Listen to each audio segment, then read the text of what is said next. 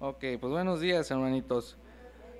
Vamos a, comenzar este tiempo del compartir de la palabra de nuestro Dios. Les pido que me acompañen en oración, por favor. Bendito Señor y Dios Todopoderoso, te doy gracias porque nos permites eh, tomar un lugar para escuchar tu palabra.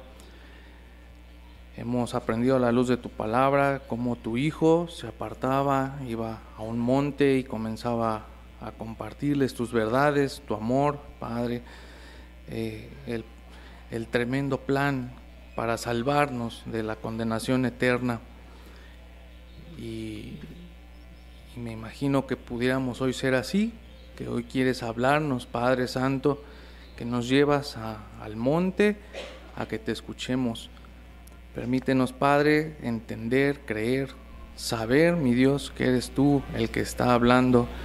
Te ruego que en cuanto a mí me guardes de hablar mis palabras, de hablar mi, mi sabiduría y que solamente me tomes entre tus manos, Padre, para que a través de mí tú hables a este pequeño pueblecito tuyo. Te ruego que guardes el corazón de mis hermanos y aún el mío. Por mi Señor Jesús clamo y te doy gracias. Amén.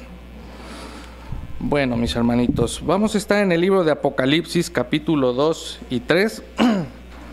vamos a estar viendo eh, el mensaje a las siete iglesias y, en, cada uno de, eh, en cada uno de estos mensajes, eh, bueno, casi en, todos, les dice lo que están haciendo bien, pero hay algunas cosas que están haciendo mal.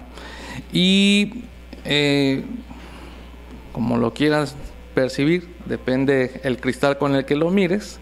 Dentro de ocho días me vuelve a tocar estar aquí y vamos a ver la otra mitad. Entonces, vamos a ver hoy una iglesia que agrada a Dios. En, eso nos vamos a enfocar. Y vamos a ver que pudiéramos estar eh, dentro de, de alguna de estas iglesias haciendo cosas bien, pero también es para que entendamos que hay cosas que no estamos haciendo bien, ¿sale? Cuando el Señor iba al monte y hablaba con, con, la gente que lo seguía, este, no, no sé cuál era, obviamente no sé cuál era el corazón con el que iban las personas, pero los que iban conscientes de que era el Señor, los que le llamaban maestro, eh, creo que tenían una postura diferente porque lo tenían enfrente al, al, Señor. Todos aquí le hemos llamado Señor a nuestro Señor Jesús. Me gustaría que, que pusieras tu corazón sujeto a la voluntad de Dios y que te dedicaras a escuchar al Señor hoy. Porque hay muchas cosas que se van a decir que quizá no van a gustar. De una vez te lo digo. Quizá muchas no van a gustar. Otras, a lo mejor te sientes identificado y dices, ah, Señor, ahí la llevo. Pero si tú no pones tu corazón dispuesto a escuchar la voluntad, la palabra del Señor, no creo que tenga provecho. No esta, ninguna de las predicaciones. Vamos al versículo 1 de Apocalipsis 2, versículos del 1 al 3. Dice, escribe al ángel de la iglesia en Éfeso. El que tiene las siete estrellas en su diestra, el que anda en medio de los siete candeleros de oro, dice esto. Es mucha teología lo que hay que extraer de, esa pequeña introducción. Pero el que se está presentando es el Señor Jesús. Dice, yo soy el que está hablando. Dice, ahorita no, no es una visión, no es una metáfora. No, es el Señor Jesús el que se está presentando y le está diciendo a Juan, atiende quién está hablando. Dice, yo conozco tus obras y tu trabajo, tu arduo trabajo y paciencia, y que no puedes soportar a los malos, y has probado a los que se dicen ser apóstoles y no lo son, y los has hallado mentirosos, y has sufrido, y has tenido paciencia, y has trabajado arduamente por amor de mi nombre, y no has desmayado. Es una cualidad tremenda de lo que está hablando de la iglesia de Éfeso. Y me decían ahorita, bueno, ahorita es para apapachar, sí, Apapachar, digo, es en el buen sentido de la palabra, no, no, no es para venirles a, endulzar el oído, no, no, no va por ahí.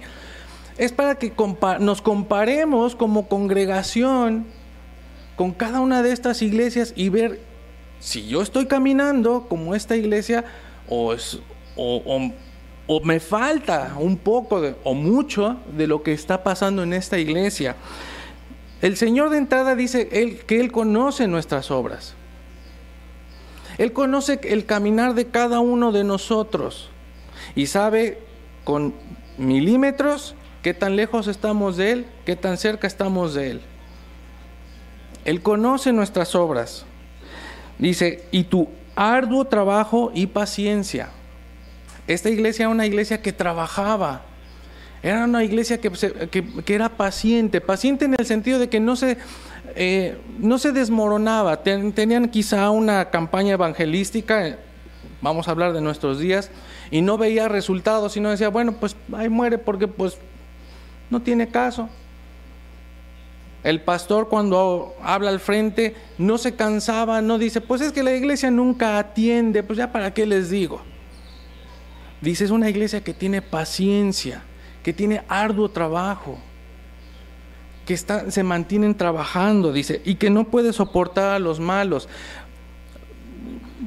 no, no, hay no hay necesidad de profundizar mucho acerca de esto, pero hoy los malos ni siquiera, o sea, no necesitamos hablar de gente así literal, de apariencia mala, del corazón con el que vienen a la iglesia gente que trae ideas retorcidas a la iglesia. Dice, a esos, dice, no los soportas. Era una iglesia que a la luz de la palabra mostraba lo que estaba mal, le llamaba al pecado pecado, lo exponía, pero no para hacer escarnio, no para hacer leña del árbol caído, porque no podemos dejar que la iglesia se manche. Y has probado a los que se dicen ser apóstoles y no lo son y los has hallado mentirosos. Cuando la doctrina que se daba, o bueno, se da desde el frente, no sale de la palabra de Dios, tienes que tener la capacidad, la sabiduría, el temor del Señor, pero el conocimiento para decir, eso no es bíblico. Tienes, tienes que tenerle más temor al Señor que al predicador. Y tienes que decir, hey, eso no es correcto. Eso no es bíblico. Debes de tener esas cualidades. Amor por el que está enfrente y, por, y amor por la obra. Amor por los que están escuchando esa enseñanza quizá hereje y decir, es que eso está mal. Debes de tener amor porque a lo mejor alguien se va a perder. Debes de temerle al Señor. Porque si el Espíritu te está mostrando que eso no es bíblico y te lo guardas, a cada uno de nosotros nos va a tomar cuentas de lo que se hizo con su iglesia. Y te diste cuenta que estaba mal lo que estaba diciendo y no dijiste nada. Y te repito, debes de tener más temor del Señor que del predicador. No le tengas miedo al que está enfrente. ¿Qué te puedo hacer? Imagínate que vienes y me haces una observación. ¿Qué te puedo hacer? no te voy a correr de la iglesia porque pues, aún si yo eso fuera permitido, no me corresponde a mí. Yo no soy el pastor. Pero debes de exponer las cosas porque dice, em, Dice, ya has probado a los que se dicen ser apóstoles y no lo son y los has hallado mentirosos. Y has sufrido y has tenido paciencia y has trabajado arduamente por amor de mi nombre y no has desmayado. El trabajo que se hace, hermano, es por amor del Señor. Ni siquiera es tanto por, por porque alguien lo tiene que hacer. Ni siquiera es porque, pues es que nadie se levanta, yo lo voy a hacer. Para que vean que nadie quiso, pues yo. Empecemos por algo bien, bien sencillo de, entender. Acomodar sillas, los baños. No es porque se tengan que cuidar, es porque es por amor al Señor. Y, es bien lamentable, mis hermanos, que en eso tan sencillo, tan básico, ni siquiera en eso se trabaja arduamente. Los pobres trapitos andan por ahí regados. Los peques no son capaces de cuidar a sus pequeños y dejan la llave abierta. No veo que haya amor por el Señor. Y era una iglesia que trabajaba arduamente, pero no dice nomás porque sí, dice no porque seas como burrito.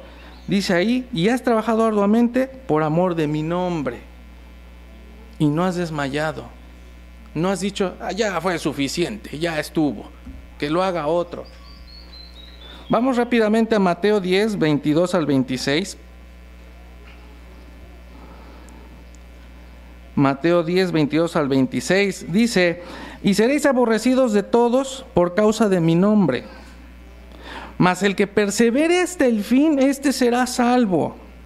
Cuando os persigan en esta ciudad, huid a la otra porque de cierto os digo que no acabaréis de recorrer todas las ciudades de Israel antes que venga el Hijo del Hombre. El discípulo no es más que su maestro, ni el siervo más que su señor.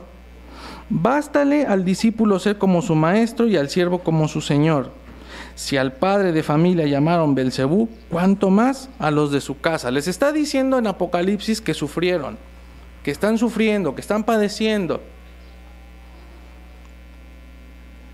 Lo, lo, que tenemos que tener presente es que por causa del Señor, de una u otra manera, se debe de estar padeciendo. Se tiene que sufrir. Y no que vivas con el látigo encima, no, no está diciendo eso el Señor. Tienes que pararte más temprano, tienes que venir a hacer cosas para el Señor, por el Señor. Nos dice el Señor en otra porción de la palabra, si alguien quiere venir en pos de mí, Tome su cruz todos los días y sígame. ¿No quieres venir en pos del Señor? No tienes que tomar ninguna cruz. Puedes seguir ahí pasivo. Pero dice aquí, eh, en el versículo 26, dice, más el que persevere hasta el fin, este será salvo. La salvación implica aguantar, trabajar, seguir, luchar contra la corriente de este mundo era una iglesia que trabajaba arduamente, que tomaba su cruz todos los días, que seguía al Señor, porque sabían que el que persevere hasta el final, ese será salvo. Y no es que la condición sea, bueno, si aguantas hasta el fin, ah, entonces ya te ganaste la salvación, no. Es que el que ya tiene la salvación, en automático va a aguantar. El que ya la tiene, el que ya hizo todo el curso de inducción a la escuela, a alguna institución, es el que ya puede ser considerado, no el que se pone el uniforme nada más porque sí. El que ya pasó todos los filtros, ese ya es considerado. No es considerado porque se pone el uniforme. No es que sea salvo porque aguantaste hasta el fin. No, es que porque ya eres salvo, inevitablemente tienes que aguantar hasta el fin. en el momento que tú quieras tirar la toalla de la fe cristiana, si creías que eras parte del rebaño, quizá debes de poner unas, unas alertas muy grandes. Señor, no estoy aguantando hasta el fin. ¿Será que a lo mejor me he estado engañando? Vamos rápidamente a segunda de Timoteo 4, del 6 al 8. Nuestro hermano Pablo está hablando un poquito eh, acorde al Apocalipsis y, creo que no, se emparejan en las, en las fechas, pero la palabra de Dios es, es viva, solita, solita se, fortalece, solita se respalda. Pablo dice, porque yo ya estoy para ser sacrificado y el tiempo de mi partida está cercano. He peleado la buena batalla, he acabado la carrera, he guardado la fe. Y dice, el que persevere hasta el final será salvo. Pablo está consciente y por eso lo dice.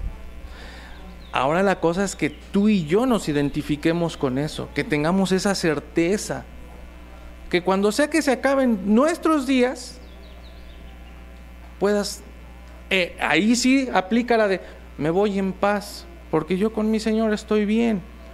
No me voy en paz como dice el mundo, porque hice el testamento, porque hice las paces con todo el mundo. No, porque estás bien con tu Señor. Pablo tenía esa certeza. He peleado la buena batalla, he acabado la carrera, he guardado la fe. Por lo demás, me está guardada la corona de justicia, la cual me dará el Señor, juez justo, en aquel día, y no solo a mí, sino también a todos los que aman su venida. Como si fuera necesario que el Señor nos premiara por aguantar, por correr la carrera. Es lo mínimo que se debería de hacer, correr la carrera, porque nos dio salvación, porque nos sacó del infierno. Pero da una cualidad del Señor, la cual me dará el Señor juez justo. Cuando tú buscas la expresión Dios no es deudor de nadie, no aparece en la Biblia. ¿eh?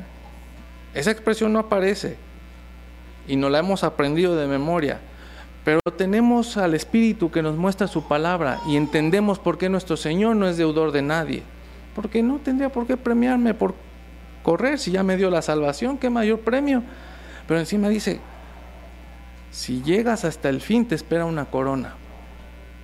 Por eso es que decimos que el Señor no es deudor de nadie.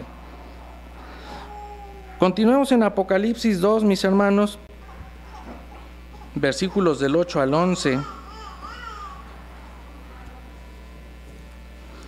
Es interesante si, si un día te tomas la libertad este, de, leer el mensaje a las siete iglesias, en Esmirna no se le dice nada malo. a ellos no les dice tengo unas cosas contra ti.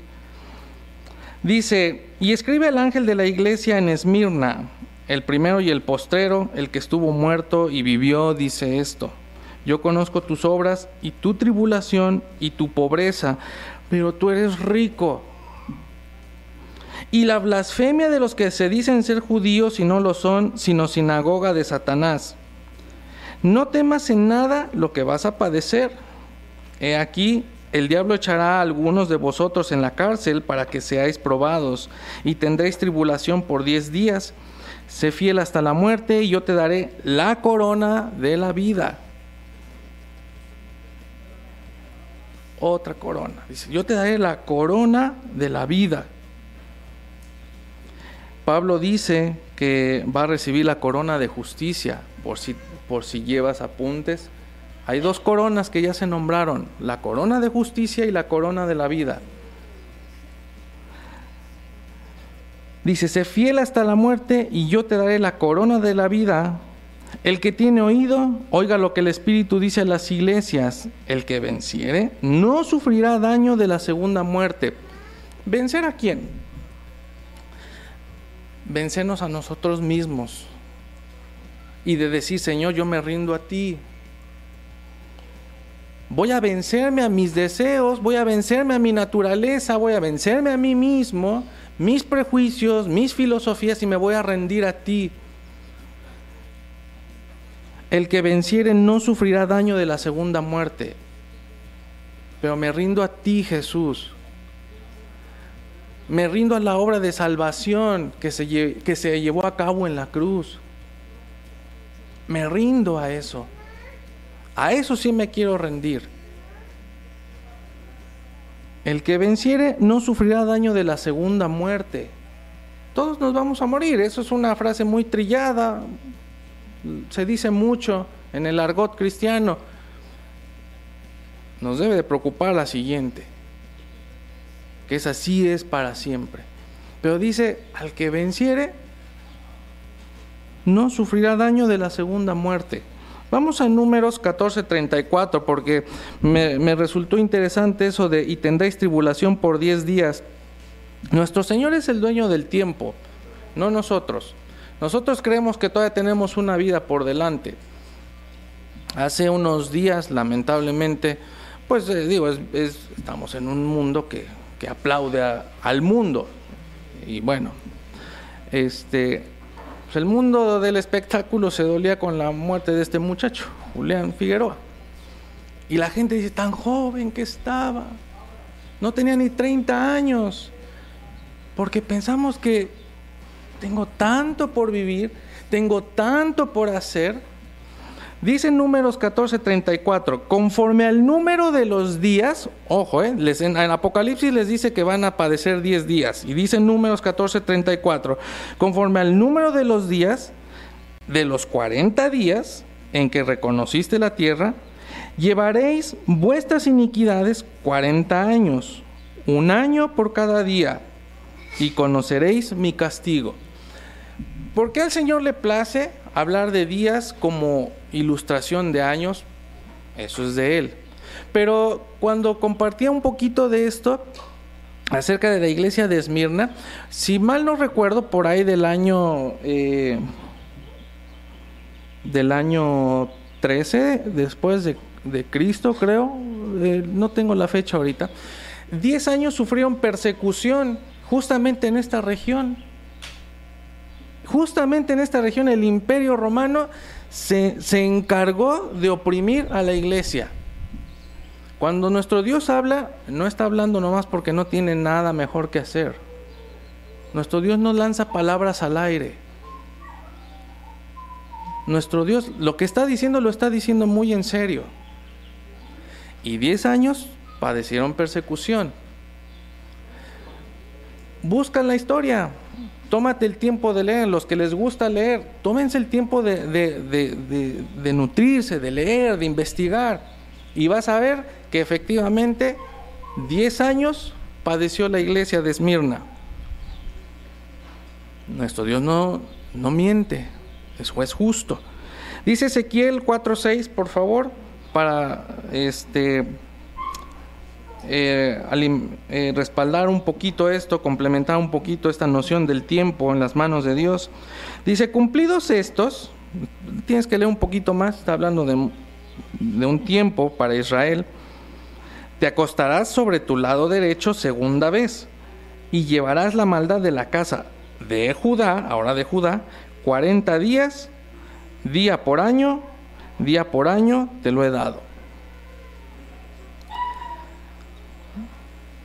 ¿Por qué le gusta al Señor? No lo sé. Pero aquí la, enseñanza es que nuestro Dios es el dueño del tiempo. No pienses que te queda mucho. No pienses que aún no es tiempo. Aún no es tiempo para mí.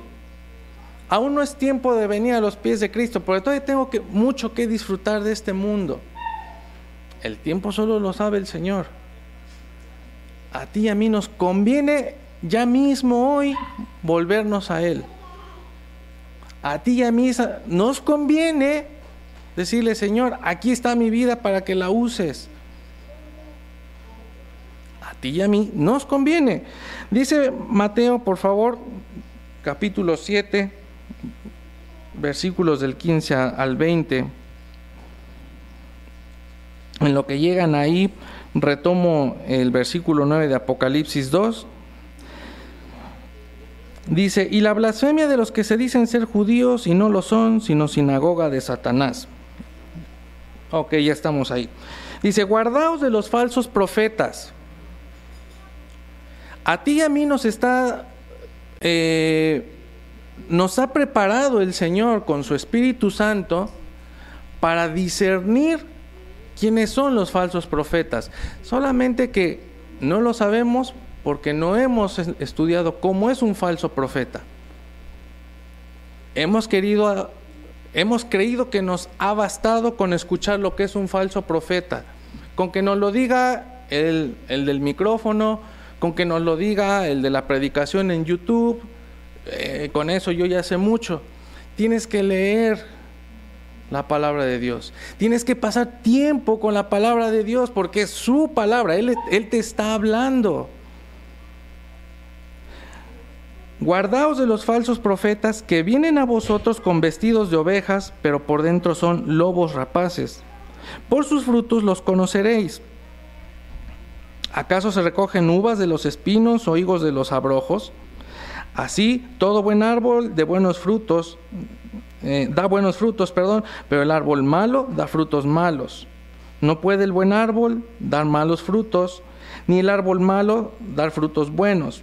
Todo árbol que no da buen fruto es cortado y echado en el fuego. Así que por sus frutos los conoceréis. El día que, que alguien venga a darte palabras que suenan bien cristianas, que suenan bien bonitas, primero tienes que saber si esas palabras están saliendo de la Biblia. Pero ¿cómo vas a saber de longitud de arco, de ecuaciones diferenciales, de transformadas de Laplace, si nunca has estudiado eso. Yo te podría poner 2 más 2 y decirte que eso es una transformada de Laplace. Si nunca las has visto, pues, qué inteligente es el hermano. Si alguien viene y te dice a Dios orando y con el mazo dando, tú vas a decir, es bien cristiano eso, porque ya nombró a Dios. ¿Y dónde lo dice en la palabra? ¿Dónde está escrita esa, esa frase? Por ningún lado lo dice. Porque no has querido conocer las verdades de Dios. Y entonces vienen falsos profetas y hasta nos hacen llorar y te tumban y te dan la risa santa. Porque tú no has conocido las verdades de Dios. Y eso le ha gustado a tu carne que el que está enfrente con mucho carisma te hable. Guardaos de los falsos profetas. Dice en Apocalipsis el versículo 9, dice, yo conozco tus obras y la blasfemia de los que se dicen ser judíos y no lo son, sino sinagoga de Satanás. Todas las iglesias están cargadas de cristianos. Si ahorita viniera el Señor, el deseo políticamente correcto sería que todos nos fuéramos. Pero la pregunta sería, ¿y cuántos se van a quedar sentaditos en su lugar? Si ahorita viniera el arrebato del Señor. ¿Cuántos creían que se iban? Y se quedaron bien cómodos en su lugar. Porque no hemos hecho una introspección de la mano de Dios a nuestra vida. Porque nos hemos amoldado a que lo que diga el del frente está bien. Y si es el que no me agrada, pues entonces está mal. Y si es el que sí me agrada, lo que diga está bien dicho. Vamos rápidamente, por favor, mis hermanos, a Proverbios 16.2. Todos los caminos del hombre son limpios en su propia opinión, pero Jehová pesa los espíritus. Tienes todo el derecho a creer que estás en lo correcto. Tienes todo el derecho a creer que estás bien. Yo tengo todo el derecho a creer que soy perfecto. Mi esposa sabe que yo soy de esa manera de ser horrible. Que soy el único que no se equivoca. Pero tenemos un juez justo Dice, pero Jehová pesa los espíritus. El día que creas que estás bien, dile, Señor, yo, yo hoy creo que estoy bien. Hoy, Señor, hasta me sales debiendo. Hoy sí me porté bien. Vamos a ver qué dice nuestro Señor. Porque nos está diciendo cómo funciona una iglesia que agrada a Dios. Y yo creo que más de uno hemos notado muchas deficiencias. Una iglesia se compone de miembros. Así es que si los miembros están mal, seguramente la iglesia va a estar mal. La, salvación es personal, eso ya lo sabemos. Pero la iglesia es un colectivo. Está formado por todos ustedes y su servidor. Tenemos que ver que cada uno de nosotros esté caminando correctamente para que esta, al menos esta, sea una iglesia que agrada al Señor. El siguiente mensaje, mis hermanos, estábamos en el versículo, en el capítulo 2 de Apocalipsis, versículos del 12 al 13. Dice, y escribe al ángel de la iglesia en Pérgamo, yo conozco tus obras y dónde moras donde está el trono de Satanás. pero retienes mi nombre y no has negado mi fe. Ni aun en los días en que Antipas, mi testigo fiel, fue muerto entre vosotros, donde mora Satanás.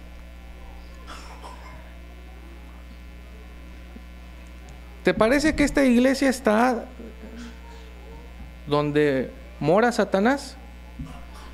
Y eso, ya a mí no me gusta hacer este, eh, hacerlos participar. No me gusta ser interactivo. Pero piénsalo. ¿Se te hace que esta iglesia mora donde reina Satanás? Satanás es el príncipe del aire. ¿Tú crees que no está su trono en esta tierra? ¿Tú crees que la iglesia de Cristo no mora donde gobierna Satanás? Tú lo ves, la maldad a nuestro alrededor. Lo escuchas. Es más, hasta lo hueles cuando llega el, el tufo a que están haciendo contacto con los espíritus de la naturaleza, te llega el incienso hasta acá y otros humitos te llegan. ¿Tú crees que esta iglesia no está donde está el trono de Satanás? Y nos hemos querido amoldar, la hemos querido pasar bien, con que yo cumpla con ir el domingo, Yo conozco tus obras y dónde moras, donde está el trono de Satanás, pero retienes mi nombre y no has negado mi fe. Podría decir, mis hermanos, que tenemos esa cualidad de la iglesia de Pérgamo. Hasta el día de hoy, creo que como congregación seguimos clamando en el nombre de Cristo. Hasta el día de hoy como hemos podido, sin afán de hacernos víctimas ni héroes, pero hemos permanecido fielmente. Creo que no ha menguado nuestra fe, porque no hemos mezclado el nombre de Cristo con la suerte,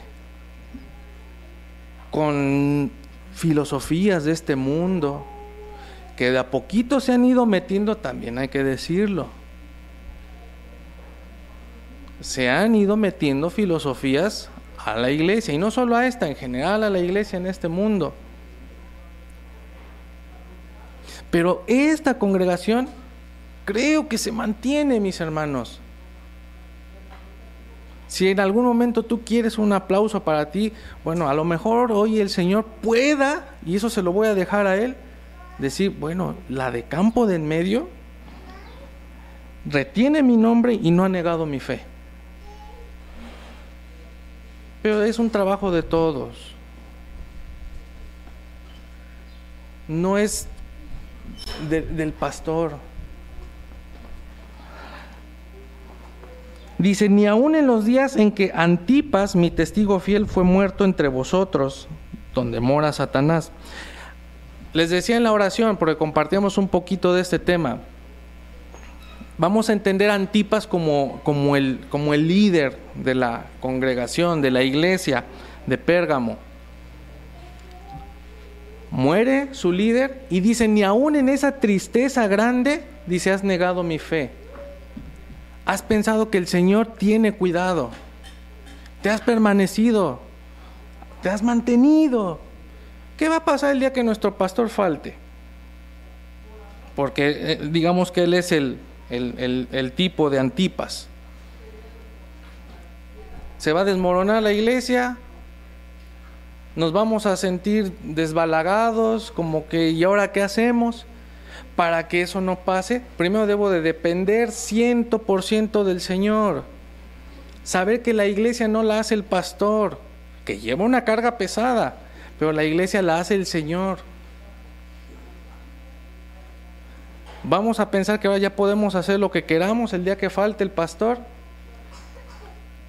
¿Quién va a poder decir, hermanos, tenemos que continuar? Va a ser muy lamentable que de los que predican todos nos hagamos a un lado.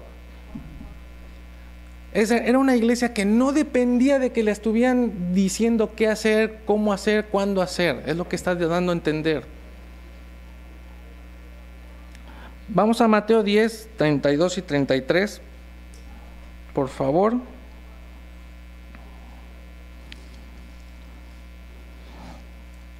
A cualquiera pues que me confiese delante de los hombres, yo también le confesaré delante de mi Padre que está en los cielos. Y a cualquiera que me niegue delante de los hombres, yo también le negaré delante de mi Padre que está en los cielos. Un hijo de Dios no puede negar al Señor. Un verdadero redimido, un verdadero rescatado del infierno no puede negar al Señor. Es antinatural. Es como si una flama ardiente con carbón bien, bien caliente congelara tu vaso. Es antinatural. No es que el Señor diga, bueno, estoy esperando a ver quién me niega y ahorita lo voy a negar delante del Señor. Es que alguien que ha venido a los pies de Cristo no puede hacer esto. ¿Quién lo hace? El que cree que ha venido a los pies de Cristo, pero no ha venido. Y de esos hay varios en las congregaciones. De esos hay varios que han negado a Jesús, que han dicho, ¿sabes qué? No, ay no. No, ahí no, no se hace ahí. Mejor me regreso a la que estaba. Mejor sigo en mi condición pasada. Porque ahí ni me resolvieron los problemas, de hecho se me, aumentaron. A esos los va a negar el Señor. Y en Apocalipsis era lo bueno que tenía esa congregación. Retienes mi nombre y no has negado mi fe. Cuídate de no ser de los que niegan la fe. Si en algún momento tu pie medio se ha resbalado, Señor, pero ¿por qué pasa esto? Regresamos a Apocalipsis, mis hermanos, versículos 18 y 19 y después vamos a leer del 26 al 29. Yo los voy a ir guiando. Dice, y escribe al ángel de la iglesia en Tiatira, el Hijo de Dios, el que tiene ojos como llama de fuego y pies semejantes al bronce bruñido, dice esto. Cuando daba sus cualidades, el Señor es por, por algo que tiene que hacerle saber a la iglesia. El Hijo de Dios, no cualquiera te está hablando, dice. Es el Hijo de Dios el que te está hablando, congregación de campo de en medio. Es el Hijo de Dios el que dice acá, tiene ojos como llama de fuego, el que está viendo tu corazón, el que está viendo tus pensamientos, ese te va a hablar, dice. Yo conozco tus obras y amor y fe y servicio y tu paciencia, y esto es importante, por eso lo, remarqué aquí en mi texto, y tu paciencia y que tus obras postreras son más que las primeras. El que venciere y guardare mis obras hasta el fin, yo le daré autoridad sobre las naciones y las regirá con vara de hierro y serán quebradas como vaso de alfarero como yo también la he recibido de mi Padre. Le daré la estrella de la mañana, el que tiene oído, oiga lo que el Espíritu dice a las iglesias. Cada mensaje a las iglesias es una predicación muy tremenda, muy profunda, que no se puede predicar así por encimita. Ahorita estamos extrayendo cómo es una iglesia que agrada al Señor. Pero hay mucho que decir de cada mensaje. Vamos a Santiago 1, 2 y 3, capítulo 1, versículos 2 y 3, por favor. Recuerda que nuestro Señor Jesús, el Hijo de Dios, le dice, yo conozco tus obras amor y fe y servicio y tu paciencia. Y vamos a ver de dónde viene la paciencia. Dice, hermanos míos, tened por sumo gozo cuando os halléis en diversas pruebas. Santiago yo creo que eh, su mamá se le cayó cuando niño, porque ¿cómo puede decir que estemos gozosos cuando estemos en diversas pruebas? Sabiendo que la prueba de vuestra fe produce paciencia. Y es un mensaje tremendo para la iglesia de Teatira. Porque le dice, tu fe va a ser probada. Tu fe tiene que ser probada. Tienen que venir pruebas. ¿Cuál va a ser la prueba? Eso sí no lo sé. Como iglesia, ¿cuál vaya a ser? La prueba que cada uno viva en su día a día, eso no es la, la prueba de la iglesia. ¿Cómo se va a mantener esta congregación? Que debemos de darle muchas gracias al Señor que nos ha librado de que nos cobren piso, que nos vengan a amenazar. ¿Qué va a pasar cuando eso pase? Si es que llega a suceder.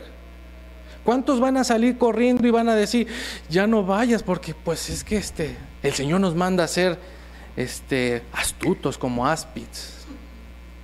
Por eso ya no vayas. ¿Qué va a pasar cuando la prueba de la fe de la iglesia, cuando venga la prueba de la fe a la iglesia? ¿Cuántos se van a refugiar allá? Hace unos meses, años tuvimos la pandemia y tampoco vamos a tentar a nuestro Dios porque nos puso a que nos sujetáramos a la autoridad. No seamos desordenados ni agarremos la palabra como nos convenga. Pero cuando empezamos a tener libertades, cuando el Señor nos empezó a dejar congregarnos, ¿cuántos se quedaban sentaditos porque decían, no, no, yo no, a mí no me saluden? No hubieras venido. ¿A qué venías? Te hubieras quedado allá. Y a eso no le puedes llamar que tu fe está siendo probada. A eso sí no le puedes llamar que es prueba del Señor. Pero cuando vengan y nos toquen la puerta, dice el Señor, yo conozco tus obras y paciencia y que tus obras postreras son más que las primeras.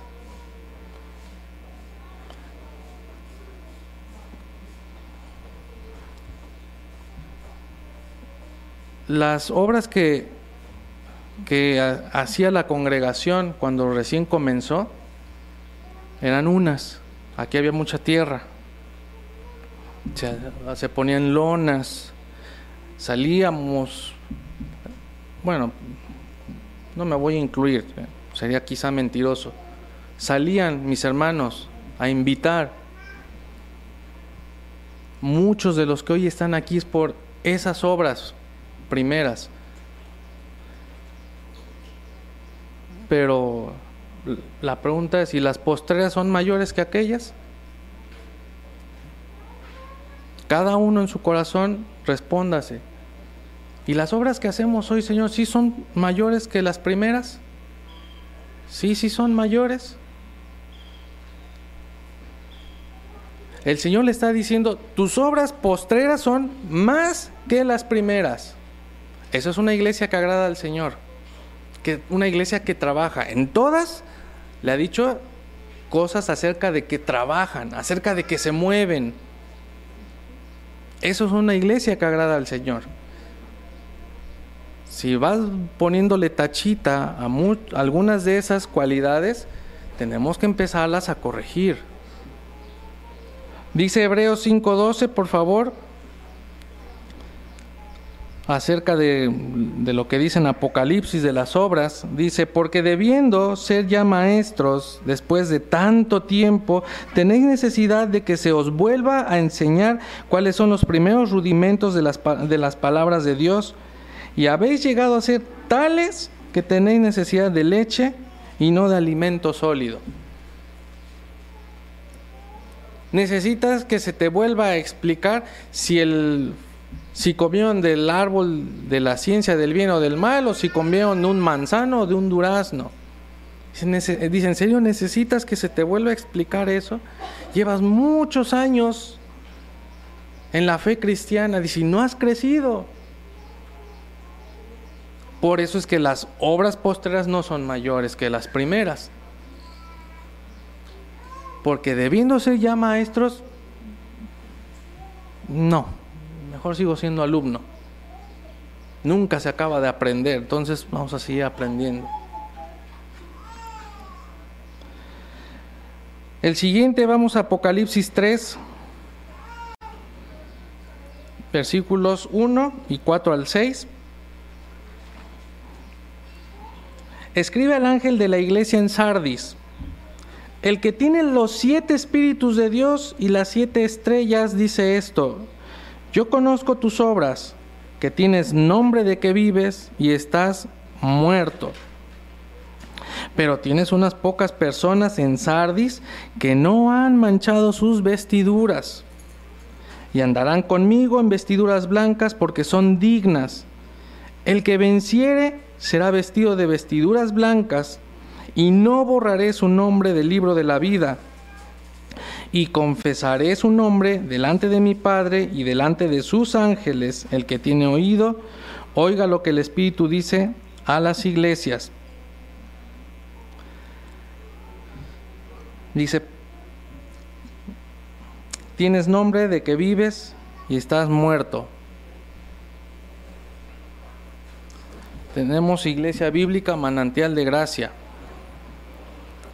Tenemos, es un, es un nombre que denota vida, es un nombre que denota este, algo bonito, algo positivo. No dice este iglesia bíblica tortura diaria. No, manantial de gracia. Tenemos nombre de que vivimos, pero hay que ver que no estemos muertos. Tenemos que ver que no sea una iglesia muerta. Dice, pero tienes unas pocas personas en Sardis que no han manchado sus vestiduras. Es bien difícil, mis hermanos, separar el, vivir lo, lo, más deseoso eh, a la santidad y vivir religiosamente, fariseicamente. Es bien difícil separar eso. Se vuelve difícil porque eh, no tenemos la cualidad porque creemos que está en nosotros. Yo debo de decirle al Señor, Señor, ayúdame. Yo no puedo vivir en santidad por mí mismo. Tengo la decisión, Señor, tengo el deseo. Pablo dice, hago lo que no quiero y lo que quiero no lo hago. O sea, hay un conflicto, pero la ayuda tiene que venir de parte de nuestro Dios. ¿De verdad tienes el deseo de vivir en santidad? Pídeselo al Señor.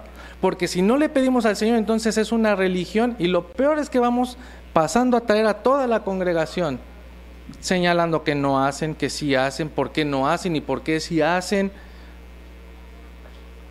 Pídele al Señor y empieza a vivir tú, tú en santidad. Pero esto es para cada uno de nosotros.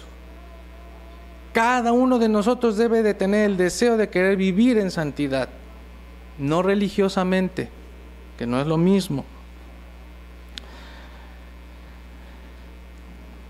Dice, eh, el que venciere será vestido de vestiduras blancas y no borraré su nombre del libro de la vida. Es bien complicado tratar con los libros que nuestro Señor menciona, pero el libro de la vida, de manera muy, muy resumida, son todos los que han creído en el Señor.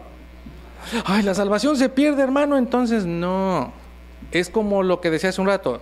Al, al que permaneciera hasta el final, ese será salvo. Es decir, si tú ya estás ahí inscrito en el libro de la vida, ya no puede ser borrado porque nuestro Dios es fiel. Vamos por favor a Juan 10, 27, 30 para tener garantía en nuestra salvación tener seguridad. Señor, mis pasos han sido torcidos, ¿será que no soy hijo tuyo? Hay que hacer cambios en nuestra vida. Dice Juan 10, 27 al 30, mis ovejas oyen mi voz y yo las conozco y me siguen. No que la prédica que hoy Jonás te está dando sea la correcta, sea buena. Si estás escuchando hoy la palabra de Dios y estás reconociendo que es el Señor, yo de mi ronco pecho que falla, de mi cerebro que falla, te podría decir, creo que ahí la llevas. Pero no importa lo que yo diga, es lo que diga el Señor. Mis ovejas oyen mi voz y yo las conozco y me siguen. Y yo les doy vida eterna y no perecerán jamás, ni nadie las arrebatará de mi mano.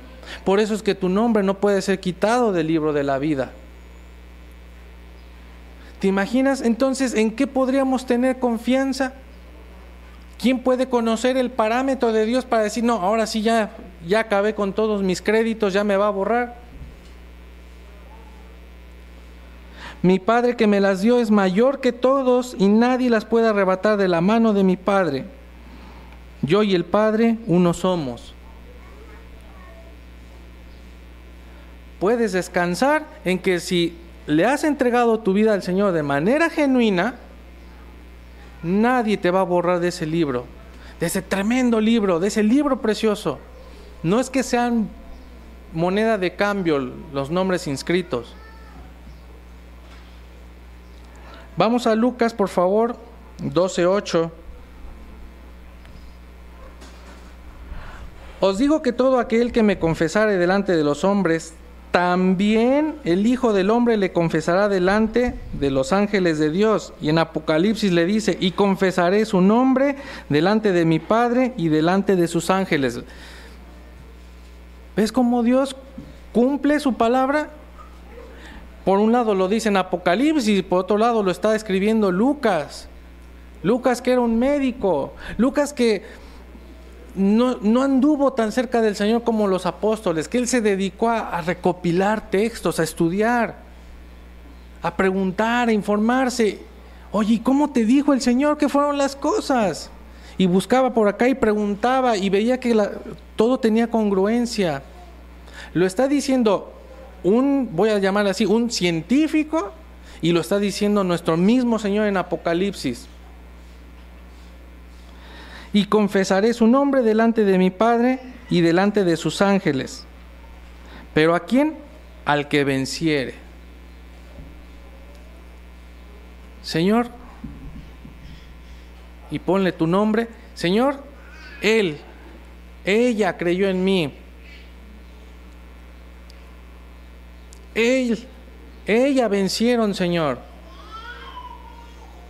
Yo no sé si algún día te has puesto a pensar este, ¿cómo sería que alguna celebridad dijera tu nombre? O sea, imagínate algún actor, algún presidente. Y quiero mandarle saludos a este a Eric Jonás Flores López, que me sigue en redes sociales. Los que oigo van a decir, ay, te mando a saludar, ya te sientes mucho, ¿no? Sí, y eso que es un pagano. ¿Te imaginas cuando el Señor Jesús diga tu nombre? delante de sus ángeles. Nos dice que un ángel tenía un pie en el mar y uno en la tierra. Yo no sé si todos los ángeles sean así de tremendos. Pero te imaginas que delante de los ángeles les diga, este vale la pena, esta vale la pena. Va a ser un, un privilegio tremendo. Pero si somos una iglesia que agrada al Señor,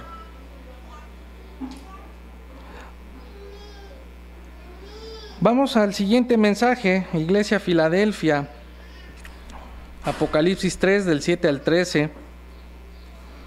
También a Filadelfia eh, es muy bonito que no le reprocha nada. Tenemos que estudiar un poquito porque este, podríamos eh, intentar imitar tanto a Esmirna como a Filadelfia, que no les reprocha nada. Dice, esto dice el santo, el verdadero, el que tiene la llave de David, el que abre y ninguno cierra y cierra y ninguno abre. Yo conozco tus obras. He aquí he puesto delante de ti una puerta abierta la cual nadie puede cerrar. Porque aunque tienes poca fuerza, has guardado mi palabra y no has negado mi nombre. Otra vez, no has negado mi nombre. Es muy fácil negar el nombre del Señor por lo que se deja ver. Es fácil de negarlo. Porque van varias a las que les dice, y no has negado mi nombre. He aquí yo entrego de la sinagoga de Satanás a los que se dicen ser judíos. Hay que entender el contexto. Hoy en día quizá podríamos decir a los que se dicen cristianos, a los que pareciera que son, a los que cuando cantan te hacen que hasta flotes. He aquí yo entrego a los de la sinagoga de Satanás, a los que se dicen ser judíos y no lo son, sino que mienten. He aquí yo haré que vengan y se postren a tus pies y reconozcan que yo te he amado. ¿Te imaginas que un día Jonás esté postrado a tus pies porque era sinagoga de Satanás, Jonás? Y que se la pasaba, este, eh, señalando y acusando y diciéndote que, que estás mal y el único que estaba mal era Jonás y que un día el Señor me postre, que un día digas, yo que no hacía nada en la iglesia y él que yo hasta lo sentía que casi flotaba, ahora el Señor lo tiene postrado ante mí porque resulta que era sinagoga de Satanás. No porque estemos al frente quiere decir que ya la hicimos, ¿eh?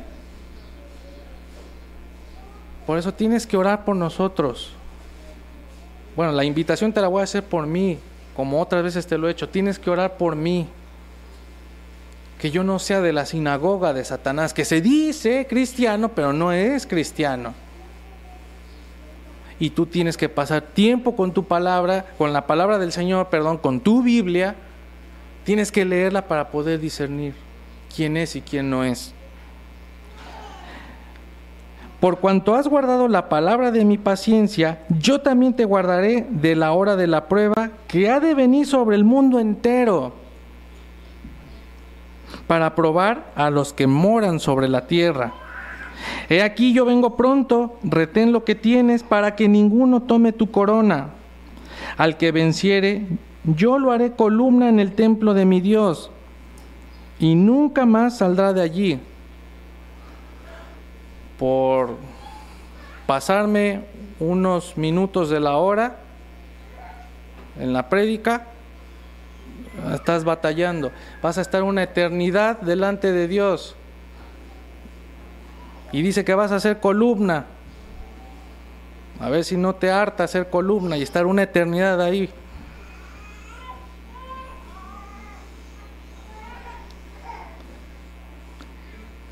Y escribiré sobre él el nombre de mi Dios, el nombre de la ciudad de mi Dios, la nueva Jerusalén, la cual desciende del cielo de mi Dios y mi nombre nuevo. El que tiene oído, oiga lo que el Espíritu dice a las iglesias. Está hablando de un tiempo tremendo. Es el arrebato, mis, mis hermanos. Y vamos a cerrar con dos pasajes. Vamos a Mateo 10, 32 y 33. Y de hecho me voy a enfocar básicamente en el 33. Dice,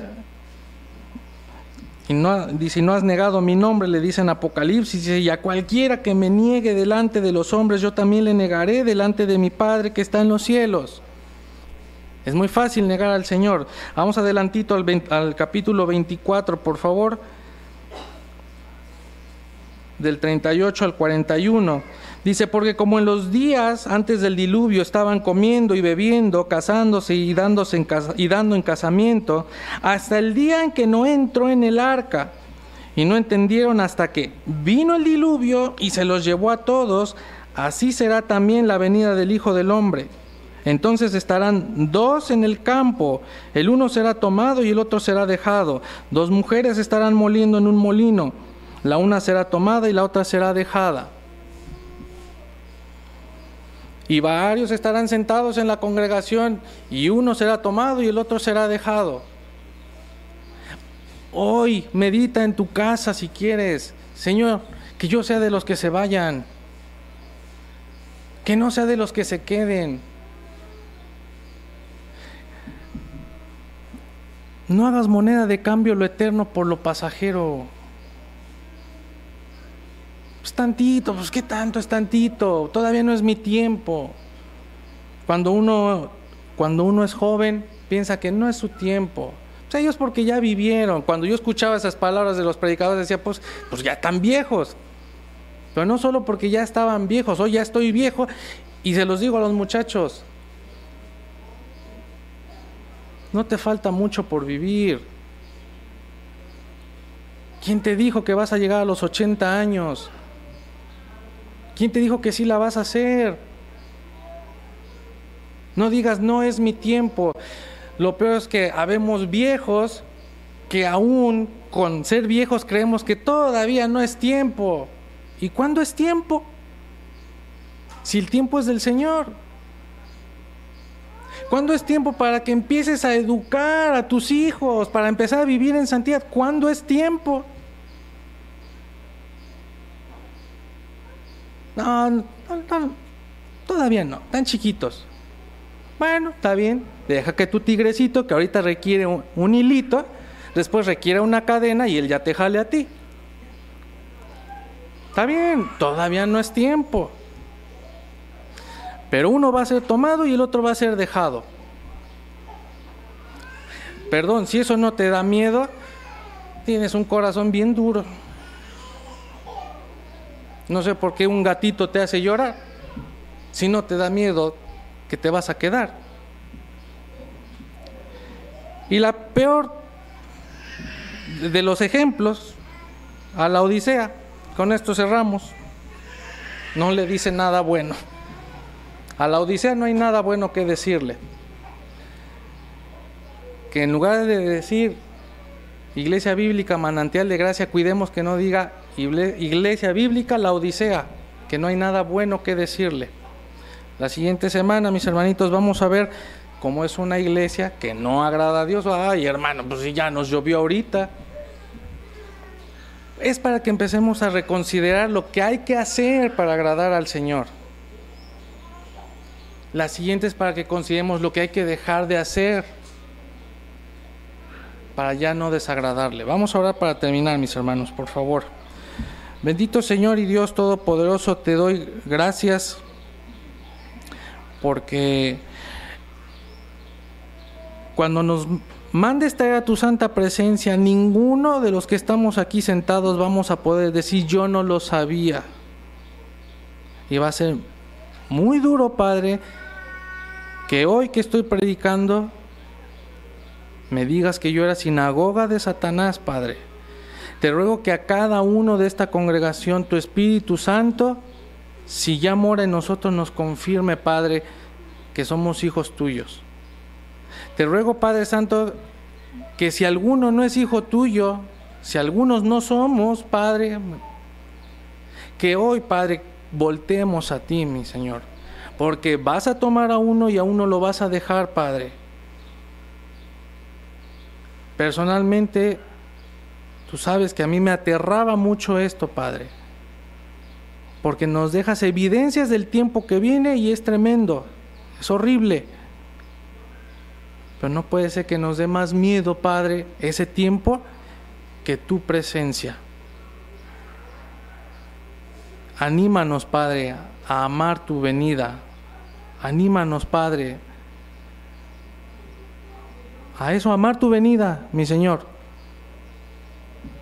Porque es bien complicado entender qué es eso de amar tu venida, Padre. Y por eso viene la prueba, para que veamos que aquí está horrible y anhelemos la venida de tu Hijo. Bendice, Padre, mis hermanos, bendice el resto de este tiempo. Te lo ruego en el nombre de tu Hijo amado, mi Señor Jesús. Amén. Dios los bendice, hermanitos.